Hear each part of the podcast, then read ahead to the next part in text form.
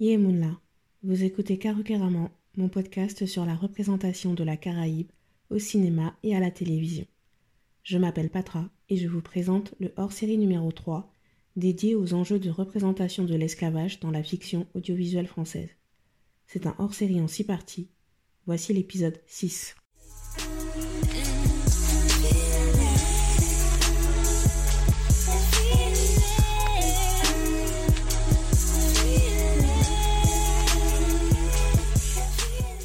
Précédemment dans Caracaramon, le hors-série numéro 3, nous avons vu comment le manque de contextualisation temporelle et le manque de contextualisation géographique créent un flou autour du système esclavagiste mis en place dans les colonies des Amériques. Nous avons vu comment les fictions s'attachent davantage à mettre en lumière des destins individuels plutôt que le système esclavagiste et elles cherchent constamment l'équilibre pour définir l'humanité des Noirs et l'humanité des Blancs. Dans la représentation des dynamiques de pouvoir, la violence comme mode de fonctionnement est régulièrement mise en scène. En 2017, j'avais assisté à une conférence sur le thème Héritage esclavagiste, lutte noire et suprémaciste blanc. L'une des interventions concernait le projet photographique de Nicolas Localzo qui s'intitule Le projet CHAM, Mémoire de l'esclavage colonial et pratique d'émancipation. Nicolas Localzo questionne la construction de l'idée de l'autre. Il, et je cite, interroge l'héritage de l'esclavage colonial dans le monde atlantique au XXIe siècle et s'intéresse en particulier au patrimoine immatériel encore existant, c'est-à-dire aux multiples descendances et diverses manifestations des mémoires de l'esclavage colonial, des résistances à celui-ci, de ses abolitions. Il avait choisi de nous montrer une série de photographies pour discuter de l'histoire mémorielle coloniale du sud des États-Unis. Au moment des questions, je lui ai demandé si c'était volontaire d'avoir choisi de nous montrer une majorité de photos avec des femmes blanches, et si cela signifiait qu'il voyait les femmes comme ayant eu un rôle actif dans l'esclavage. Il a répondu qu'il avait choisi ces photos parce qu'il les trouvait belles et parce qu'il voyait effectivement les femmes comme garantes des traditions. Il n'a pas dit si son but était de montrer que la suprématie blanche avait aussi un visage féminin. Je pense que ma question a créé un petit malaise dans la salle, mais ceci étant dit, je pense sincèrement qu'il a choisi ces photos sans arrière-pensée. Et c'est ça qui est intéressant, c'est de voir le discours qu'on intègre sur qui est violent dans le système esclavagiste. Il y a la violence exercée par les dominants et la violence exercée par les dominés, qui traduit les formes de résistance. Avant de commencer, ceci est un avertissement. Dans cet épisode, je vais évoquer les représentations des violences physiques, psychologique et sexuelle sur les Noirs. Je ne donnerai pas des descriptions trop détaillées non plus, mais j'en dirai suffisamment pour comprendre les enjeux de représentation.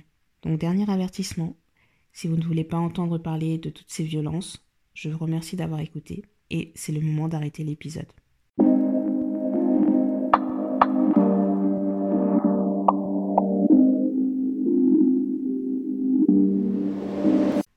Bois d'Ébène propose en 2016 une représentation de l'épouse du planteur qui se contente de déplorer le système dont elle bénéficie, c'est un discours politiquement correct majoritaire dans les représentations grand public, mais c'est un discours minoritaire dans les fictions audiovisuelles sur l'esclavage. À part dans le téléfilm Les mariés de l'île Bourbon de Zane Palsy, il est difficile de trouver une représentation des personnages de femmes blanches qui ne soient pas des femmes de pouvoir même les personnages de fillettes blanches, expriment d'une façon ou d'une autre leur appartenance à la classe dominante. Et c'est ça la seconde stratégie narrative pour illustrer les dynamiques de pouvoir. Utiliser les personnages de femmes blanches pour révéler les mécanismes du système esclavagiste. Cela fait au moins 30 ans que les historiens proposent des travaux montrant le rôle des femmes blanches soutenant l'esclavagisme. Récemment, l'historienne américaine Stephanie Rogers a sorti son livre They Were Her Property. Pour le cas de la Caraïbe, l'historien barbadien Sir Hilary Beckles est un spécialiste de la question depuis les années 80. Pour la France, je vous avoue que j'ai cherché, mais je n'ai pas trouvé. Je pense que des historiens spécialistes comme Myriam Cotias, Frédéric Régent, Gilbert Pagot, il y en a d'autres encore, je pense qu'ils évoquent cet aspect dans leurs travaux d'une façon ou d'une autre. Dans le tome 2 de Histoire et civilisation de la Caraïbe, la dernière partie est consacrée à l'évolution de la société antillaise, donc peut-être que la question est évoquée, mais les mots-clés pour trouver des références précises sur ce sujet du rôle des femmes propriétaires d'esclaves dans la Caraïbe française, ces mots-clés ne sont pas aussi clairs qu'en anglais. Quoi qu'il en soit, la majorité des fictions audiovisuelles ne montrent pas ces femmes comme des témoins passifs. Certes, on les voit sous le joug du patriarcat, mais elles gardent une position dominante par rapport aux femmes noires et aux hommes noirs. Dans la fiction française, il y a un docu-fiction sur une femme propriétaire d'esclaves à La Réunion. Donc le docu-fiction s'appelle Madame des Bassins, mythe et réalité d'une icône de l'esclavage. Ayant vécu entre le XVIIIe et le XIXe siècle, elle a vu la période faste des colonies et l'effondrement du système puisqu'elle est décédée en 1846, donc juste avant la seconde abolition. Je n'ai pas vu le docu-fiction, donc je ne sais pas exactement comment elle est représentée dans la partie fiction, mais ce qui fait son caractère exceptionnel est sa longévité à la tête de l'habitation, pas le fait qu'elle soit une femme à la tête d'une habitation. En effet, quand les propriétaires hommes mouraient, il était courant de voir les veuves prendre la tête des affaires et de cette façon s'imposer dans la société patriarcale. En général, les dynamiques de pouvoir à travers les personnages de femmes blanches sont entre la relation de domination et l'illusion d'une bienveillance sur les dominés. Dans Tropique amère, Olympe incarne justement ces deux facettes de la femme blanche propriétaire. Dans la première moitié du feuilleton, on la voit prendre goût à l'exercice de son pouvoir sur les esclaves. Elle commet tous les actes définissant son statut de propriétaire. Dès la première séquence, elle achète Koyaba après l'avoir évalué lors d'une vente. Comme je l'ai dit, c'est à cause d'elle si Théophile fait fouetter Koyaba. En réalité, son objectif était de faire fouetter Adèle, mais comme Théophile refuse de blesser Adèle physiquement, Olympe se rend compte à ce moment que son pouvoir reste limité sur l'habitation. Et enfin, le dernier acte de propriétaire est quand elle vend des esclaves, dont Adèle, pour payer des dettes. Quand on énumère les actes, on se rend compte qu'Olympe s'accommode parfaitement du système et cherche à en tirer profit. On est loin d'une représentation strictement passive comme dans Bois d'ébène. Alors l'ambiguïté est de créer des situations où l'esclave ridiculise la maîtresse. Rosalie le fait dans Tropique amer, mais en de rares occasions. Le feuilleton britannique The Long Song en fait une caractéristique déterminante du rapport entre July et Caroline, sa maîtresse, puis sa patronne. July fait preuve d'une impertinence conditionnée par le fait qu'elle est consciente que Caroline dépend complètement d'elle. Dans la première moitié du feuilleton, Caroline a beau vouloir exercer son autorité, a beau menacer July, elle ne va jamais jusqu'au bout, elle n'applique jamais jusqu'au bout ses menaces. Leur véritable point de rupture est avec l'arrivée du personnage de Robert Goodwin, engagé par Caroline pour l'aider à gérer la plantation dont elle se plaint tout le temps, mais qu'elle refuse de vendre et de quitter. Quand Robert prend July pour concubine, l'humiliation pour Caroline est totale. Mais cette question du concubinage fait partie d'une autre grande stratégie narrative pour montrer les dynamiques de pouvoir, la domination des corps noirs par des violences sexuelles. Et là, il faut distinguer le rapport maître blanc, esclave, femme noire et maîtresse blanche, esclave, homme noir. Avec la scène de punition au fouet, la scène de viol ou d'agression sexuelle est un autre stéréotype dans la fiction audiovisuelle de l'esclavage.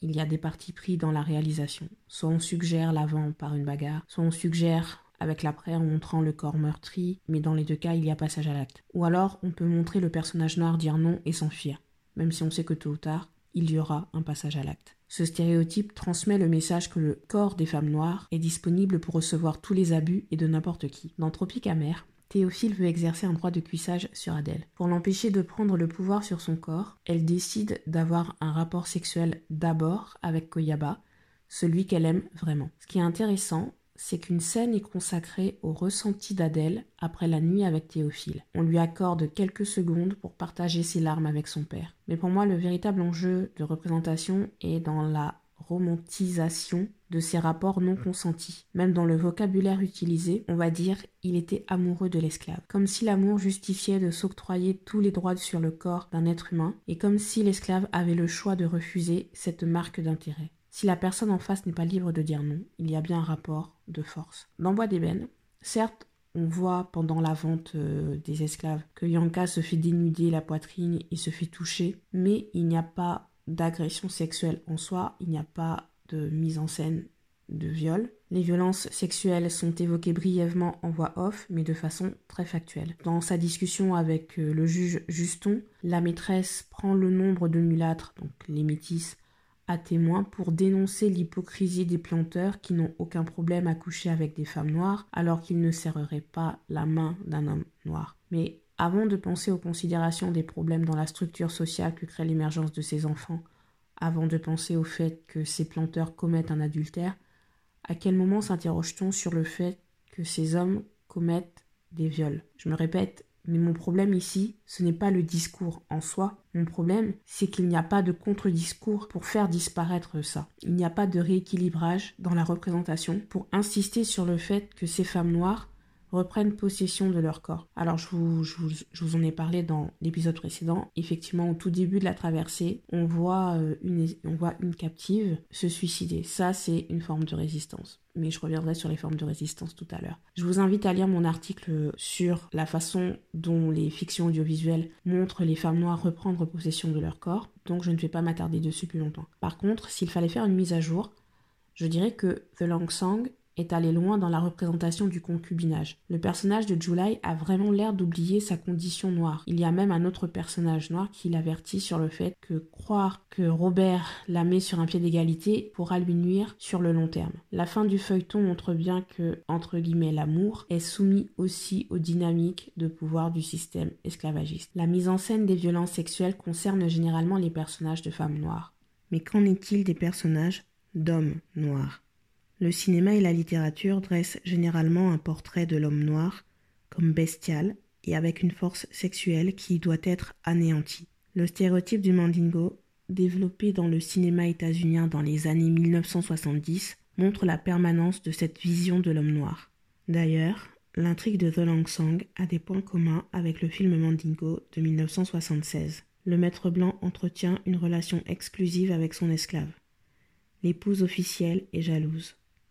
Dans The Lang Sang, l'épouse attend que le maître revienne à elle. Dans Mandingo, elle cherche à se venger en violant un de ses esclaves noirs. C'est un rapport qu'elle lui impose, donc on est bien dans le cas d'un viol, mais il est exercé sur le personnage de l'homme noir. Dans Dona Beija, telenovela brésilienne de 1986, la dynamique de pouvoir entre femmes blanches, hommes noirs, est mise en scène dans le dernier arc narratif. Désolé si je vous spoile la fin, mais je suis obligée. Je resitue si vous ne connaissez pas euh, Donna Beija. C'est une femme magnifique. Alors qu'elle file le parfait amour avec son fiancé, elle se fait enlever par le conseiller Mota. Il la déshonore. Quand elle réussit à s'enfuir et à retourner dans son village, elle apprend que son fiancé s'est déjà remarié. Poussée par le désespoir, le désir de vengeance et la nécessité de survivre, elle devient une courtisane de renom. Elle devient l'amante de son ex-fiancé, mais ils ont encore une embrouille et pour la punir, il envoie deux personnages noirs la passer à tabac. Ça, j'en ai parlé dans l'épisode précédent. La suite. Pour se venger, elle accepte de coucher avec José Ramos, un esclave en fuite, qui doit tuer l'amant en échange. Donna Beja et Ramos se retrouvent au tribunal, accusés du meurtre. La défense de Donna Beja est de tout mettre sur le dos de Ramos. Et lui, pour échapper à la peine de mort, il dit qu'il a tué l'amant en légitime défense parce que l'amant aurait voulu le forcer à tuer Donna Beija. Conclusion du tribunal. Donna Beija est acquitté. Ramos est jugé coupable, mais avec des circonstances atténuantes, mais il doit être jugé pour vol et pour un autre meurtre qu'il a commis. Je vous prends cet exemple parce que Ramos témoigne une première fois en expliquant le marché qu'il a passé avec Donna Beija et personne ne le croit. Comment la magnifique Beija, qui n'accorde ses faveurs qu'aux plus riches, accepterait, pardon, qui n'accorde ses faveurs qu'aux plus riches hommes blancs, pourquoi accepterait-elle de coucher avec un esclave? La représentation d'une dynamique de pouvoir basée sur les relations charnelles se fait rarement avec le binôme maîtresse blanche, esclave noire. Même si physiquement l'homme peut avoir plus de force. Son statut d'esclave le rend disponible et l'empêche de dire non sous peine de représailles. Tropique amer a choisi de ne pas s'aventurer dans cette représentation, même si le public est libre d'interpréter l'intérêt appuyé d'Olympe pour Koyaba et la jalousie qu'elle exprime envers Adèle quand Koyaba manifeste publiquement ses sentiments envers Adèle.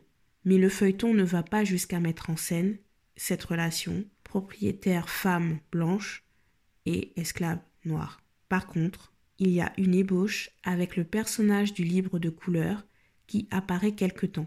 Je ne vous spoile pas la fin, mais il y a un moment où Adèle dit que cette relation aura des répercussions négatives sur tous les personnages noirs de l'habitation. Et effectivement, cette relation femme blanche libre de couleur a des conséquences dramatiques, particulièrement pour le personnage de Rosalie. Et je voudrais utiliser le personnage de Rosalie pour discuter de la représentation des résistances.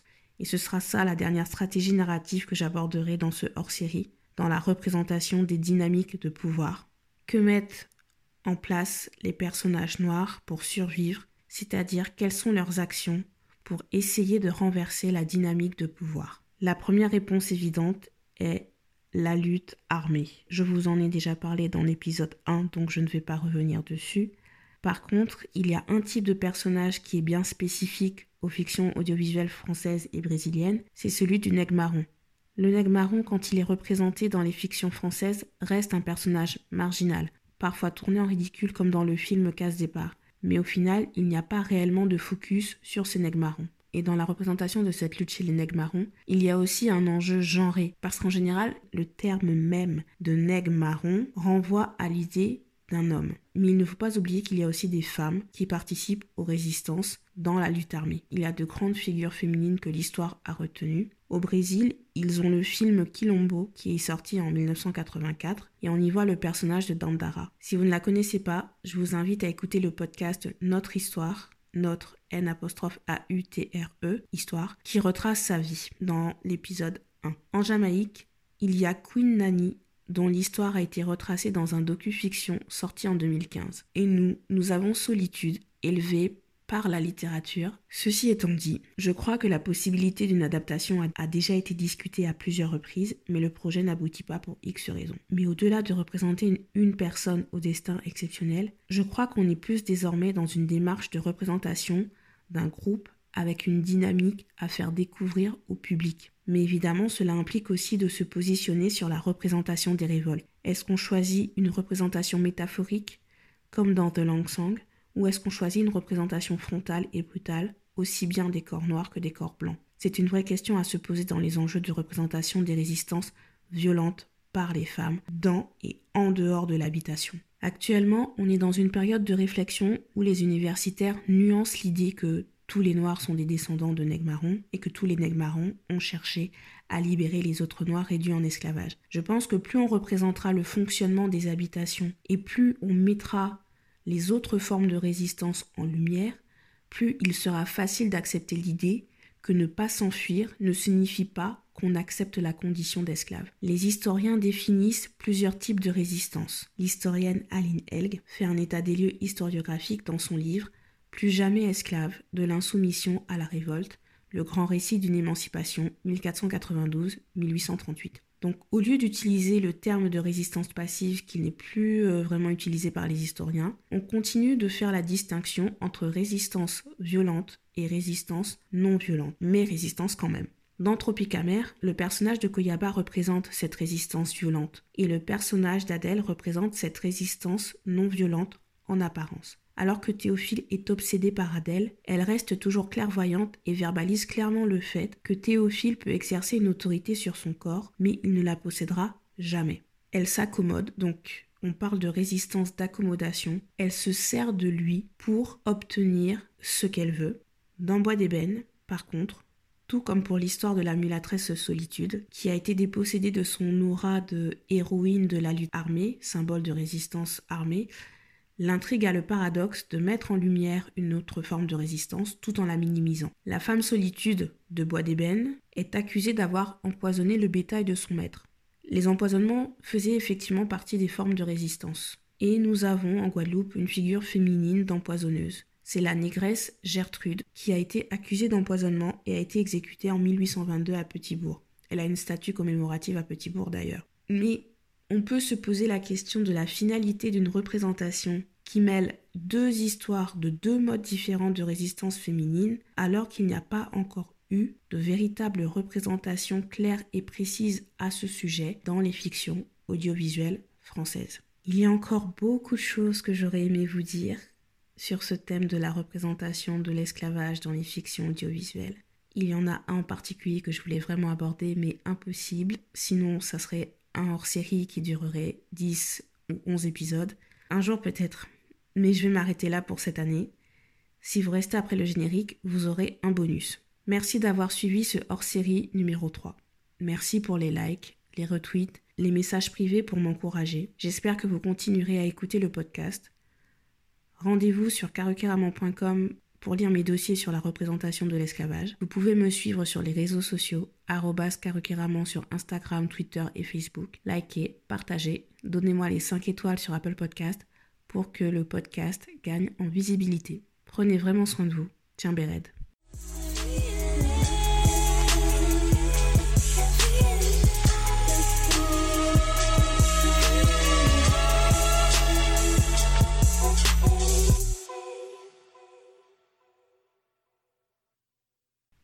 Je ne te connais pas, mais merci de m'avoir écouté. Peut-être écoutes-tu ce podcast en 2020, l'année où je l'ai fait. Peut-être l'écoutes-tu en 2100, comme dans Battle Dream Chronicle. Si tel est le cas, j'espère que ton monde n'est pas celui de Siana. J'espère que ma génération et celles qui m'ont suivi t'ont construit l'environnement pour te permettre de vivre, de te déplacer et de respirer en toute liberté. Si ce n'est pas le cas, J'imagine que tu regardes le passé pour essayer de comprendre, pour essayer de trouver des réponses. Si, avec le temps, nos créations imparfaites, mais témoins de notre envie de raconter notre réalité disparaissent, sache qu'elles ont existé. Regarde ce qu'ont été nos attentes, nos déceptions, nos peurs et nos espoirs. Explore les archives des grandes institutions, mais explore aussi nos mémoires, écoute nos chansons, revisite nos romans, visionne nos films et nos séries. Tout est une question de perspective. En 1950, le court-métrage La montagne est verte posait Victor Schellcher en libérateur des colonies françaises.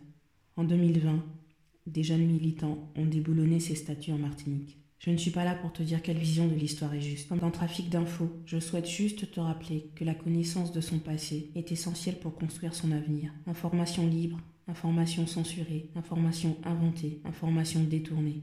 Nous apprenons encore à naviguer entre toutes ces sources. J'espère que les erreurs que nous avons commises que les leçons que nous avons retenues te serviront pour construire ta propre histoire et te permettre de trouver le bonheur et de t'épanouir.